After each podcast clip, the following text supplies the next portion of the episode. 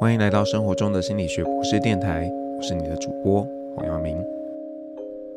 大家刚刚听到的歌呢，是张学友唱的《命运》，大家应该听不出来吧？其实我也听不出来，但是你应该听得出来，这是周杰伦写的歌，没错，这是周杰伦在二零零一年帮张学友写的歌呢。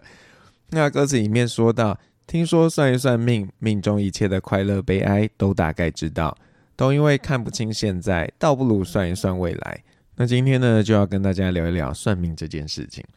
那前几天呢，我有一个学妹来当我学生的这个考试委员。然后通常如果我们是约下午的话，都是两点开始。可是呢，学生就跟我说啊，那个有个老师不行，然后他得要改约四点。那我说好啊，那就约四点啊。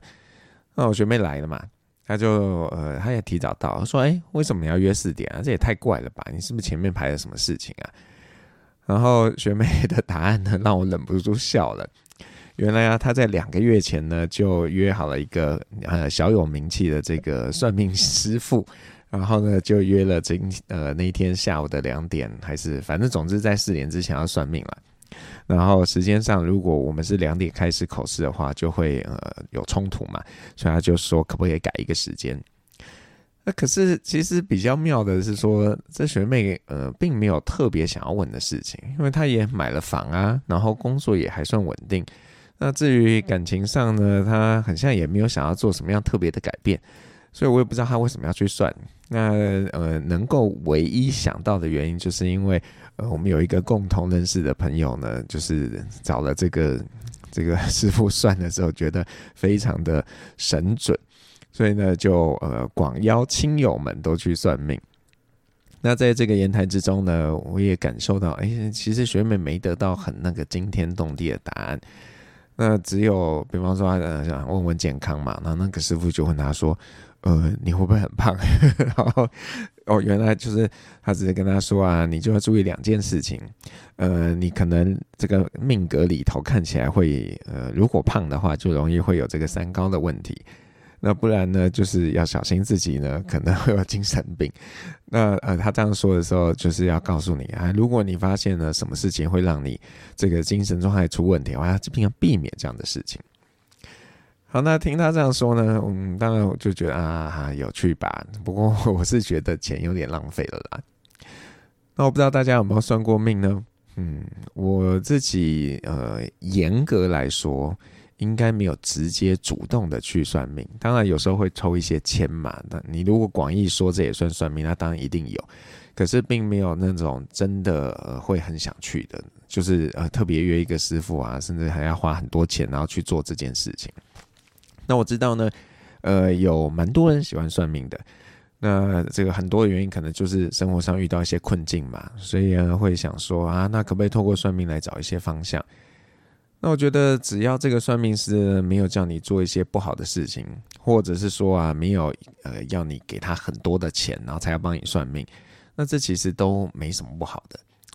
那如果从一个比较理性的角度去思考，算命这件事，好像对多数人是有好处的。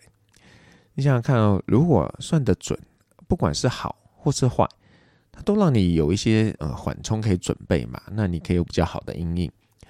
那如果算不准，他把好的算成坏的，然后其实啊，你都有一个不好的预期，但是最后得到一个好的结果，那其实有一个反差，对你是一个意外的惊喜，是有好处的。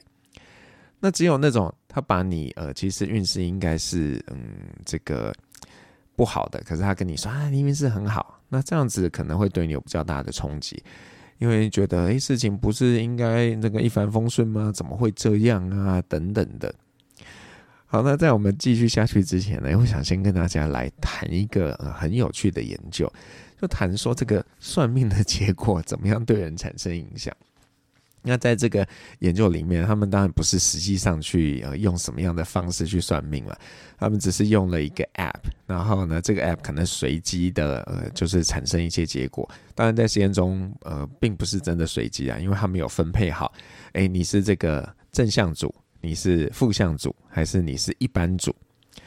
好，那在实验的过程当中啊，他们就是让这些呃参与者啊先去跟这个 App 互动，然后呢，App 就会给你一些呃建议。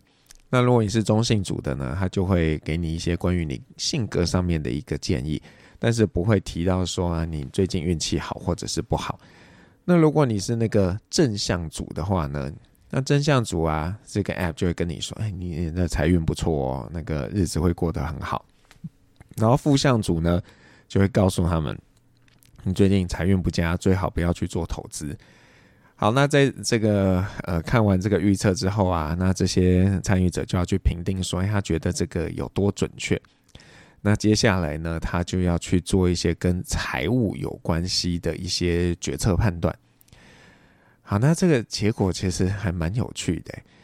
他说呢，这个呃，如果啦你是那个所谓的正向组，那相较于那个负向组啊。你在后续呢，会比较有倾向想要去做这个高风险的投资，因为可能这个命盘 告诉你说啊，你你这个运势大好，所以你就会比较想去做这件事情。可是其他两两相比呢，呃，都没有什么差异啦。不过大致上的这个 pattern 是蛮稳定的，就是那个正向组啊，这个呃冒险投资的意愿是比较高的。不过，这个研究有另外两个很有趣的发现。第一件事情呢，就是整体而言啊，参与者对于预测结果的一个信赖程度是低于五十 percent 的。也就是说，他们其实并没有那么相信这个结果。可以说啊，没有那么相信啊，为什么那个后续你的这个投资行为会受到影响呢？嗯，我我的只能猜测说，这个大家是呃心口不一啦，就是心里头其实是相信的，可是嘴巴上不愿意去承认。那在这个呃信赖程度的调查上面呢，有一个真的非常让人意外的发现，他们发现呢，男性啊对于这个结果的信赖程度比女性高非常多。那这跟呃我我自己觉得啦，很像女生比较喜欢算命，这个实际上是我的刻板印象，也可能是错的，可能有一些不一样。不过嗯，因为这个研究里面呢，它这个 app 算命是跟你讲一些财务有关的事情。那有可能对钱这件事情啊，男性是比较执着的。那如果今天呢，这个研究是这个 app 是跟你讲关系啊，讲婚姻啊，或许女性相信的比例就会比男性高得多了。好，那呃，这个这个研究我觉得还蛮 cute 的，就是说，哎，他用一个实验的情境，然后来展示说，哎，其实我们呢。很像是有意无意的会受到这些呃算命结果的影响，即便呢你可能主观上觉得你不相信，但是你后续的行为多少会受到一些影响。那呃虽然算命很像有一些好处，可是如果你问我啦，我自己是不倾向去透过这样的方式去预知自己的未来，因为我觉得如果我先知道有一件不好的事情未来会发生，那。心情其实很沉重哎，那甚至啊，你可能会想要做一点什么事情来去避免这件事情的发生，所以我会觉得，嗯，算命好像没有太大的好处。不过我自己在反思，哎，我对算命这个态度呢，我觉得可能跟我的这个嗯成长过程呢是有蛮密切的关联性的。可能在我成长的过程当中呢，我是被保护得很好的，所以啊，基本上我只要愿意付出努力，那这个有很大的程度呢，我都会看到我的努力，呃，被反映在我得到的东西上面。那这样子一个呃反馈，可能就会让我觉得、哦，事情靠自己来就好啦。那如果你希望事情有好的发展，那你就要好好努力啊。如果呢，你不希望怎么样，那你就不要去做那件事情。但是其实一个人成长过程啊，会遇到很多不可控的因素。那呃，有些人他可能就遇到很多大大小小那个可能是外来的一些事情，比方说那个呃，在疫情中诞生的孩子，或者是更早在呃九二一啊，或者是什么样的事情，那些东西它就是发生嘛，这是很难预期的啊。所以，当一个人呢，他对生命的掌握是比较低的时候，他可能有比较强的一个倾向，会想要透过呃用算命啊或什么样的方式来去获得自己人生的指引。那除了这个可控的因素之外，我想或许还有另一件事情让我对算命没有那么大的热情，就是我可能 没有那么很大很大的梦想。有些人呢，可能想要成就很大的事情，所以呢，呃，这这些很大的事情不是你努力就可以的，有的时候要天时地利人和才可以发生。那所以，呃，因为我我没有想要做那些事情嘛，那当然就不会呃有这样的一个条件底下。那我知道，呃，也有一些朋友呢，他们确实并不是所有时候都会算命的，他们只有在遇到这种比较重大的选择的时候，才会去算命啊，去求神问卜啊。那毕竟，嗯，你做这样的选择要付出比较大的代价嘛，大家还是会慎重一点。你做什么样的事情可以让你有比较多的胜算，那也会比较想要去那样子做嘛。对，所以嗯，这是我自己的归结啦。那我不知道大家呃有在算命的，你是用什么样的心情想要去算命？然后，如果你是跟我一样不太呃，就是不太 想要去算命的人，那你心里又是有什么样的一个盘算呢？那大家可以先呃想一想，然后呢，如果你是 KKBOX 的用户啊，可以休息一下，听首歌。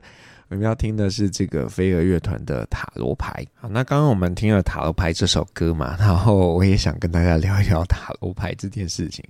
其实我在大学应该是大一的时候，那时候可能就嗯呃生活中比较多不确定性，然后就呃认识了塔罗牌，然后还真的就去买了一副，然后有自己去把玩。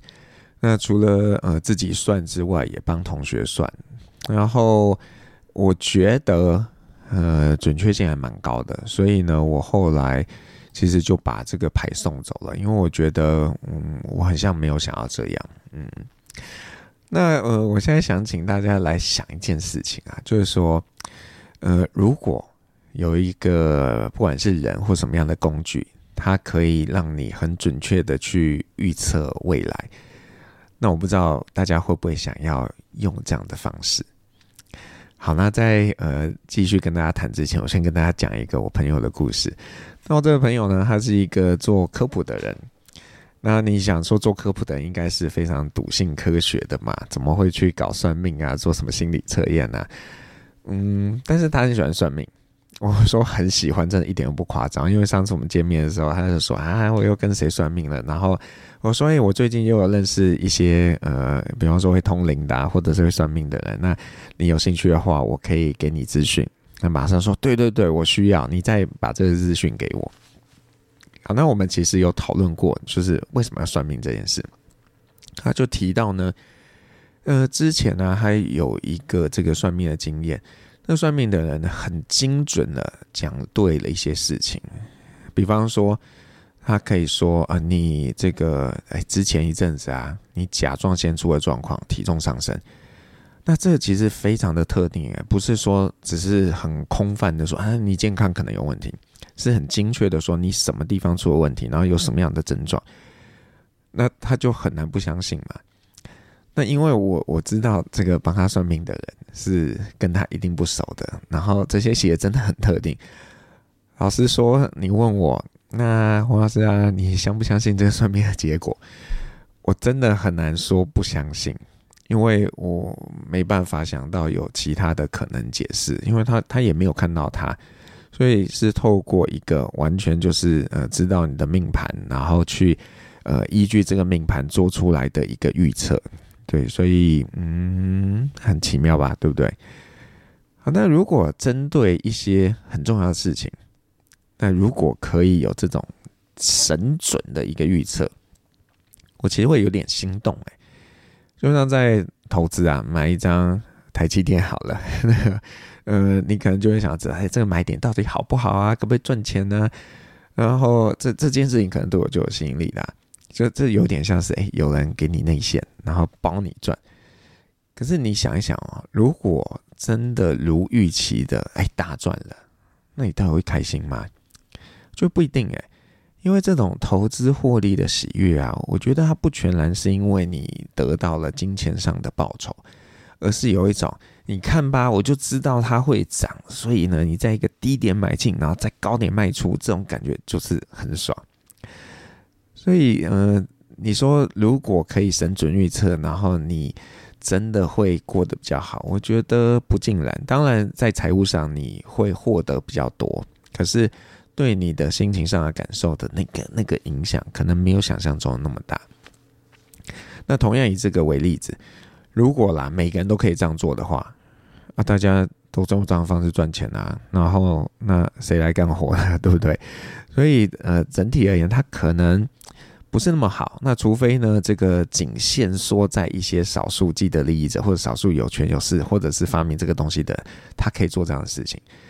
那不然的话，如果每一个人都可以利用这个工具，那其实就嗯就不大好了。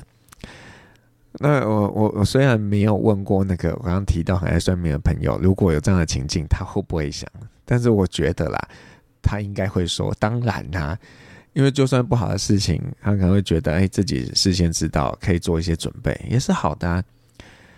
那我觉得，如果呢，呃，我们看待这个算命的结果，是可以用一个很坦然的态度。那呃，这个若一个算命的工具或者是人可以给你很精准的预测，我觉得这整件事情对你来说应该是利大于弊的。但是呢，如果你其实啊不是只希望算得很准，而是你是希望我就要心想事成，那这可能就不一定适合你了。因为你在知道有不好发展的时候，可能会很想要去改运啊，然后避免这件事情发生啊，然后，然后就会引起很多的麻烦。那其实蛮多的呃电影啊，或者是影集都有出现类似的片段嘛，就是你可能被呃预期以后会怎么样，然后这些人可能就会想要做很多事去改变。可是呢，这个做了很多事去改变的时候呢，就会发现。诶，到头来呢，那个原本预期要发生的事情，终究还是会发生。那当然，这个是 这些编剧可能会希望，诶，就是命定论一点啊，让人可以呃不要怎么样怎么样，所以就会设定这样的安排。那实际上是不是这样？我觉得嗯很难说啦。好，那呃，讲到这边，我们跟大家谈了一些这个呃，到底要不要去相信算命啊，或者是怎么看待算命这件事情。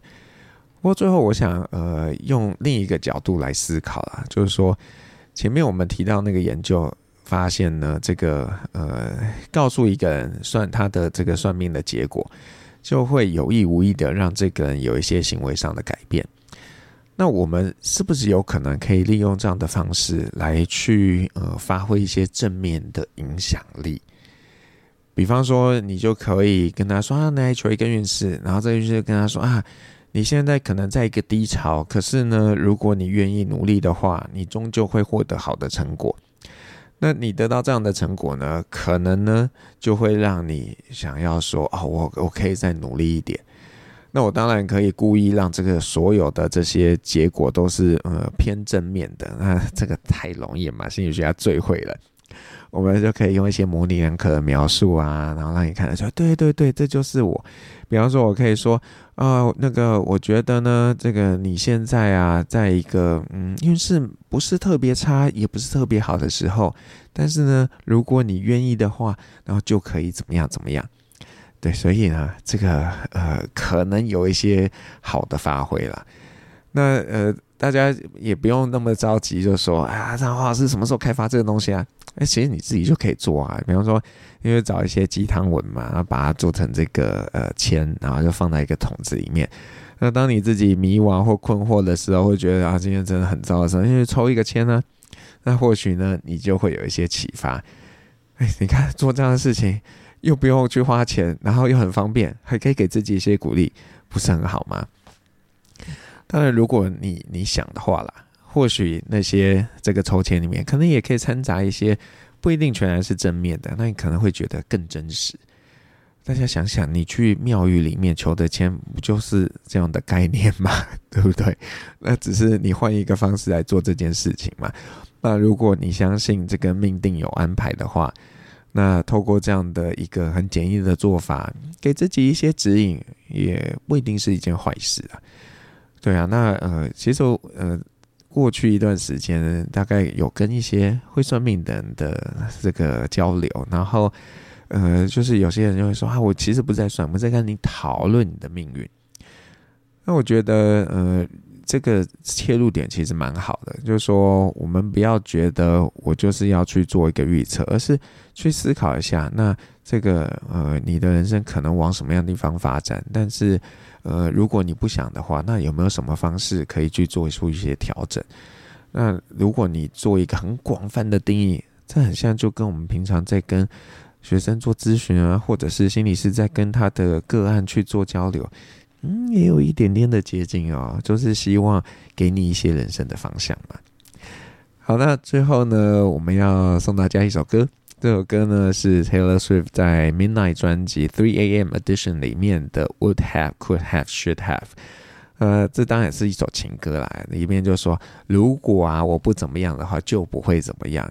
那我想，很多人在面对算命的时候，或者是面对哎这个回头去看自己，会觉得啊，如果当时怎么样，那就会怎么样；如果当时不怎么样，然后又会怎么样？嗯，这当然都是很好的一个反思啊。可是。或许嗯，也不用那么惆怅嘛，就是在当下，然后看到有什么样的一个状态，那如果不理想，那就呃做一些调整，那希望呢可以走出呃你自己比较呃期待的一个方向。生活中的心理学博士电台，下次再见。